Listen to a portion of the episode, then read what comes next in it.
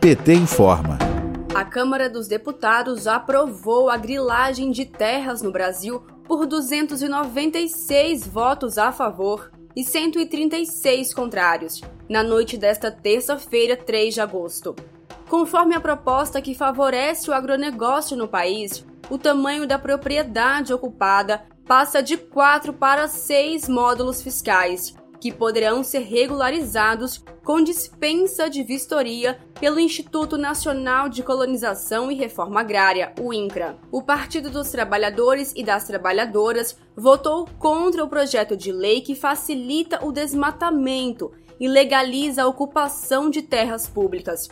A proposta segue agora para a análise do Senado Federal. Durante a votação no plenário da Câmara, o secretário nacional de Meio Ambiente do PT e deputado federal Nilton Tato denunciou que o projeto só foi discutido dentro da Frente Parlamentar da Agropecuária, na base do governo Bolsonaro.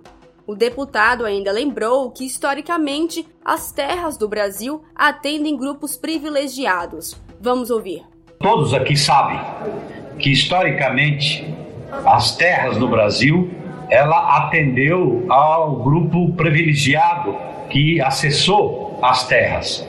Tanto é que o Brasil é o único país que nunca fez de fato uma reforma agrária. Tanto é que neste ano, em 2021, nós temos ainda cerca de 50% das terras indígenas que não foram reconhecidas e tituladas. Nós temos no Brasil cerca de 5.500 comunidades quilombolas né, que têm o direito constitucional também aos seus territórios e não foram regularizadas.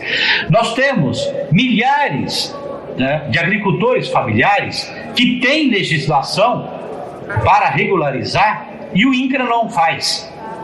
E agora quer facilitar justamente para o objeto dessa, desse projeto de lei que aqueles que grilaram terra, que invadiram terra pública, né, para colocar, entendeu, atender interesses do agronegócio expansionista que provoca desmatamento, que provoca queimadas e que coloca o Brasil num filme muito ruim, né, nesse debate sobre a crise climática que enfrentamos no âmbito internacional. Para a secretária nacional de Movimentos Populares e Políticas Setoriais do PT, Lucinha Barbosa, a bancada ruralista e o governo federal estão focados em legalizar o roubo e a grilagem de terras.